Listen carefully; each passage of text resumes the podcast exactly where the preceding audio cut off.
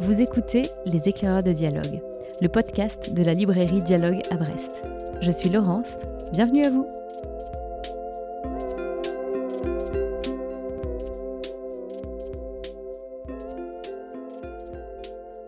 Comment lire de la bande dessinée? Comment? Mais de toutes les manières et dans tous les sens possibles.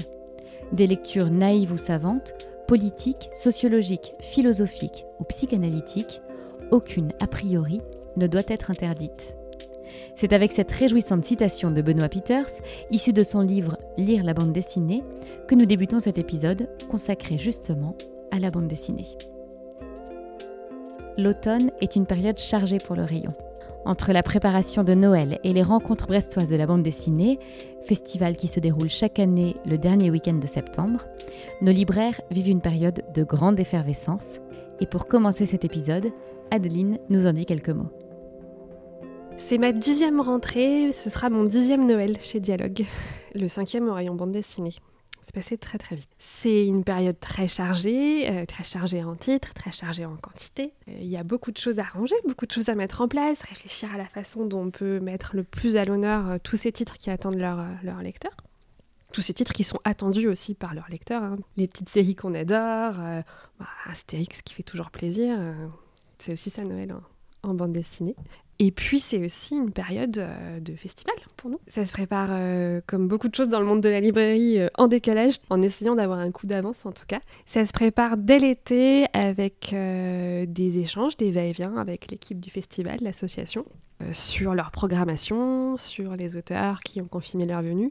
Pour nous c'est vraiment un travail de logistique de préparation, d'organisation, s'assurer que le moment du festival venu, tous les auteurs présents trouvent leurs albums exposés, tous les visiteurs du festival qui ont envie de se faire dédicacer un livre ou d'échanger avec un auteur sur leur travail trouvent les albums présentés. Et puis surtout que tout se passe le plus joyeusement, le plus sereinement possible. Donc oui, c'est une organisation euh, millimétrée. C'est un travail euh, collectif, vraiment. C'est une grosse machine, plutôt bien rodée et vraiment la préparation est longue, le temps de préparation est long, mais une fois qu'on y est, une fois qu'on est dans cette ambiance-là, euh, c'est que du bonheur. On prépare Noël de la même manière, un petit peu en décalage. On a repéré euh, sur toute la première moitié de l'année, que ce soit entre des présentations d'éditeurs, le festival d'Angoulême par exemple, on a cerné tout ce qui arrivait, les titres qui étaient forcément très attendus, mais aussi tout ce qui pour nous éveillait un potentiel, euh, une petite étincelle, l'idée que peut-être ça, ça allait être un coup de cœur, quelque chose qu'on aurait envie de porter, de défendre. On repère tout ça, on s'attelle à un catalogue qu'on a vraiment hâte de mettre dans les mains de nos, clients. Et puis on commande du tout, des nouveautés, euh, du fond, histoire d'être prêt, parce qu'on est quand même des petits lutins plutôt sollicités à cette période-là. Donc plus c'est réglé en avance, et mieux c'est. Je lis, euh, je lis le soir, je lis quand je me repose, je lis euh, quand il fait encore un petit peu beau dans le jardin, une journée de repos, ou bien quand il fait pas du tout beau le dimanche quand il pleut. Je lis pas à la librairie, parce que quand je lis, je suis vraiment dans mon monde. On peut difficilement m'interrompre. C'est pas nouveau, hein. ça a toujours été comme ça. Euh, ma maman pourrait vous le confirmer. Euh, je lis euh, ce qui me fait envie. J'ai la chance, je pense, de pouvoir lire beaucoup et relativement vite. Et j'ai la chance d'avoir un rayon avec plein de choses appétissantes à me mettre sous la dent. Donc j'engloutis quand je peux le plus possible. Et puis j'ai la chance aussi d'avoir un collègue, un binôme, qui n'a pas du tout les mêmes goûts que moi. Donc ce qui passe sous mon radar à moi, souvent c'est avec quelque chose chez lui. C'est un équilibre parfait.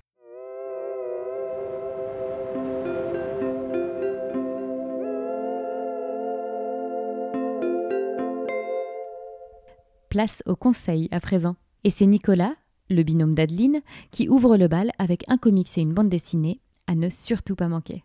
Je vais commencer par un comics que j'ai beaucoup apprécié, Wonder Woman Historia, chez Urban Comics, qui va tourner plutôt autour de la mythologie et pas du côté un peu super-héroïque du personnage. C'est avant tout peut-être le récit des origines de Wonder Woman. En fait, on, va suivre différentes familles euh, d'Amazon, nées de la volonté de Hera et des déesses du Panthéon de mettre en place un contre-pouvoir aux dieux tout-puissants que sont Zeus, tout ça, qui sont tous placés sous la bénédiction d'une déesse. Il y a une famille qui va être menée par Io, qui est placée sous la déesse euh, Estia, Athéna qui a sous sa bénédiction Hélène, euh, Artémis qui a Antiope, euh, Aphrodite Pythie et Déméter qui a Penthésile. C'est un récit qui m'a marqué pour plein de raisons. En fait, euh, j'ai trouvé qu'il y avait, euh, c'était très actuel dans les, les, idées amenées. Il y a un côté très féministe, bien sûr, parce qu'on suit vraiment cette lutte euh, de ces femmes qui sont là pour contrer un peu la, toute-puissance de Zeus, notamment, qui est le patriarche.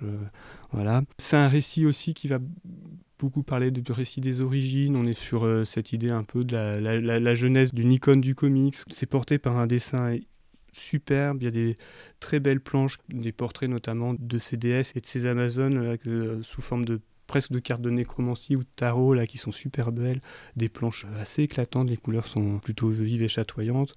On sent vraiment que les, auteurs euh, ont axé le, travail sur euh, cette dimension euh, place de la femme dans cette antiquité-là et dans cette mythologie-là. Je pense qu'on peut y trouver un vrai, plaisir de lecture euh, sans être un grand féru de mythologie. Euh. C'est fait avec beaucoup d'habileté et ça peut être lu euh, par des gens qui sont pas du tout des habitués du comics, qui n'en lisent pas, parce que on n'a pas du tout ce, côté super-héros. On est vraiment...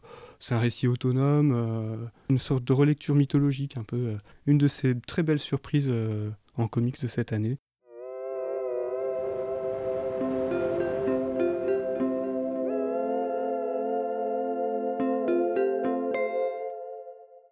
Un deuxième titre qui m'a énormément touché, qui s'appelle Le visage de Paville, un, album de Jérémy Perrodo, publié chez 2024. Un administrateur de l'Empire, Paville, s'écrase en catastrophe à La Piosa.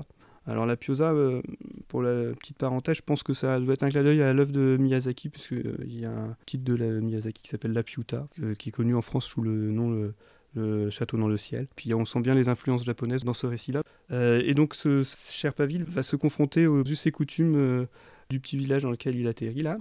Lui il fait partie de ce qu'ils appellent l'Empire dans le récit, donc euh, on sent bien qu'il vient d'une communauté un peu extérieure à, ce petit village-là où il atterrit, où ces gens-là sont, encore dans une culture un peu plus archaïque, plus ancienne. Et donc lui va devoir s'adapter à cette culture-là un petit peu, parce que là il est bloqué pendant un temps sur l'île. Il vit un vase clos avec cette communauté-là.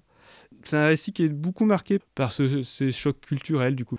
Lui a un bagage d'administrateur un peu euh, au rang dans la société, euh, dans l'empire dans lequel il évolue. Et eux vivent de la pêche, euh, il y a une partie de leur cité qui est engloutie. Donc il y a tous ces mythes-là aussi derrière. Il y a bien sûr des allusions à la cité 10, à des choses comme ça. Il y a des planches très belles de fonds marins. Il y a, pour ceux qui connaissent déjà un peu son œuvre, il avait, c'est lui qui avait fait Le Long des Ruines, et il y avait déjà ce côté euh, de monde qui s'affrontent. Là, euh, dans Le Long des Ruines, on était sur un monde intérieur-extérieur avec euh, une femme qui était dans un coma et qui s'était inventé tout un monde dans ce coma-là, qui n'était pas du tout celui dans lequel elle vivait. Et là, on retrouve ce côté un peu d'idée de frontière, de confrontation, de, de monde.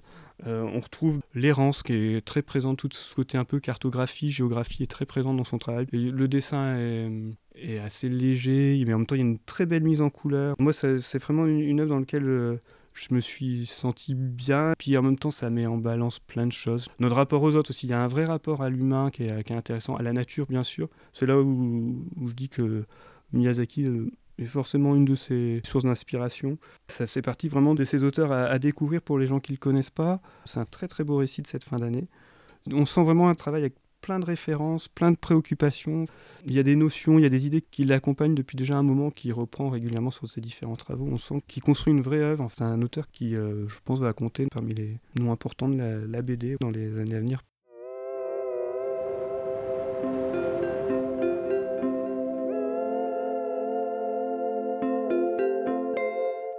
À présent, nous retrouvons Pauline, qui nous propose de découvrir une autrice engagée qu'elle suit depuis ses débuts. Le dernier titre de Chloé Wary, qui s'appelle Rossinizo, paru euh, chez euh, Fleubleu, petit éditeur indépendant. Chloé Wary, rapidement, c'est une jeune autrice et illustratrice de BD. Je crois qu'elle a même pas 30 ans.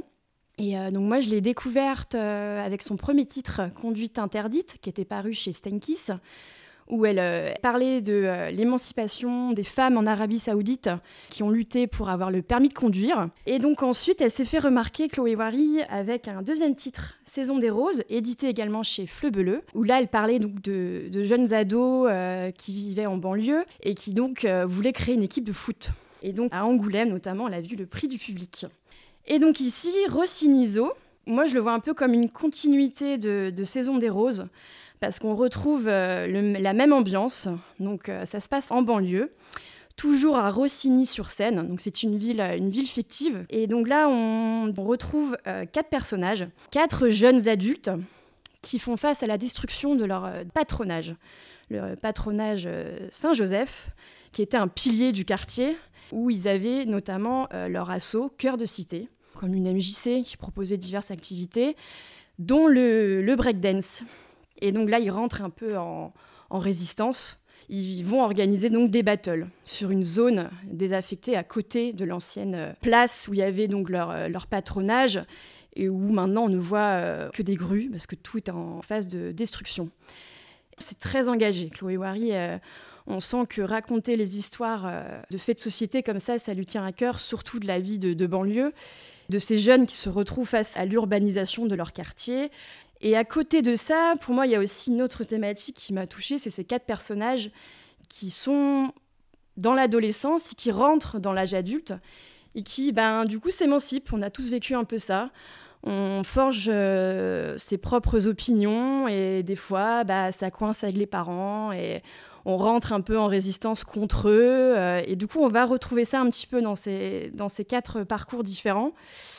Ça m'a beaucoup touchée parce que je trouve que c'est des thèmes assez universels.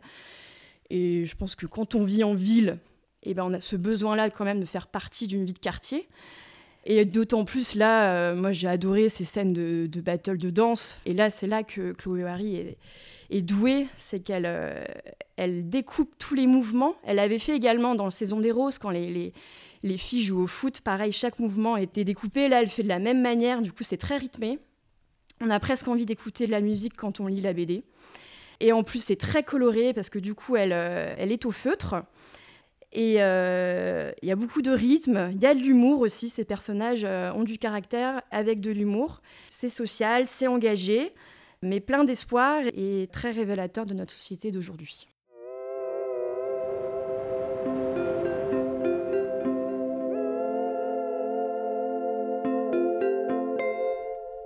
Et pour terminer, Adeline nous livre ses deux immenses coups de cœur de cette rentrée.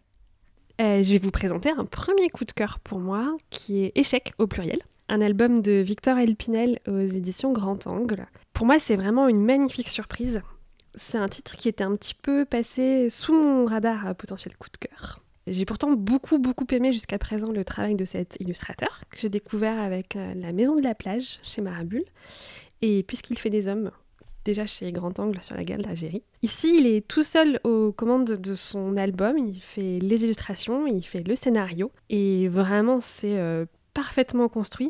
On suit euh, toute une galerie de personnages, un ensemble d'histoires, euh, des histoires d'amour, des histoires de vie, des histoires de solitude, des gens qui se croisent, qui se ratent, qui se retrouvent. Le récit est articulé euh, autour d'une partie d'échecs, grandeur nature. Chaque euh, figure croisée dans l'album joue le rôle d'une pièce. C'est vraiment une trouvaille ingénieuse qui donne tout le rythme à l'histoire. Victor Pinel, il est très doué pour raconter l'humanité dans son ensemble, ses hauts, ses bas, toujours avec délicatesse, toujours en surprenant son lecteur. C'est très sensible. Euh, j'ai versé quelques larmes en atteignant euh, le dénouement de, cette bande dessinée. J'ai été vraiment euh, portée très longtemps après l'avoir refermée par une sorte de gros ballon gonflé d'espoir, l'impression d'avoir ça au creux de moi qui m'a porté encore quelques temps après l'avoir refermée.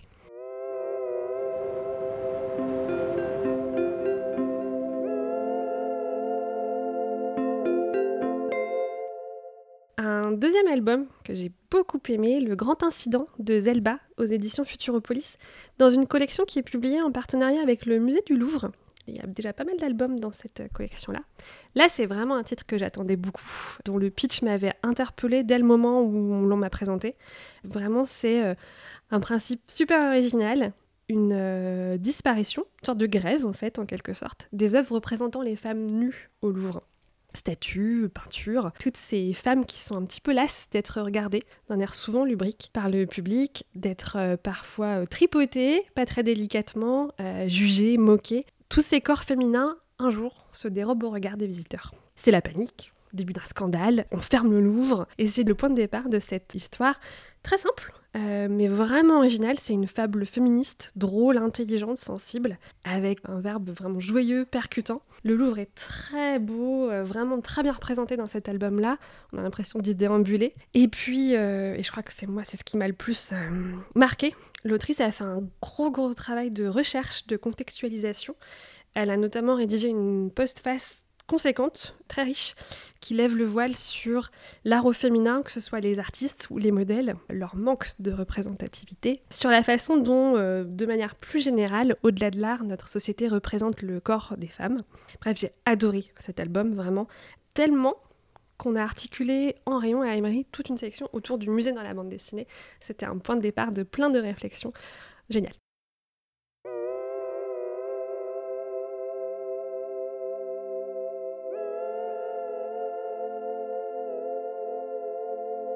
Cet épisode des éclaireurs de dialogue touche à sa fin. Un grand merci à Adeline, Pauline et Nicolas pour leurs conseils. Si comme moi, vous avez à présent envie de lire toutes ces bandes dessinées, rendez-vous dans la description de cet épisode pour en retrouver les références. Et en bonus, je place aussi notre sélection d'ouvrages sur le musée en BD. Tous ces ouvrages sont bien sûr aussi disponibles à la librairie et sur notre site internet librairiedialogue.fr.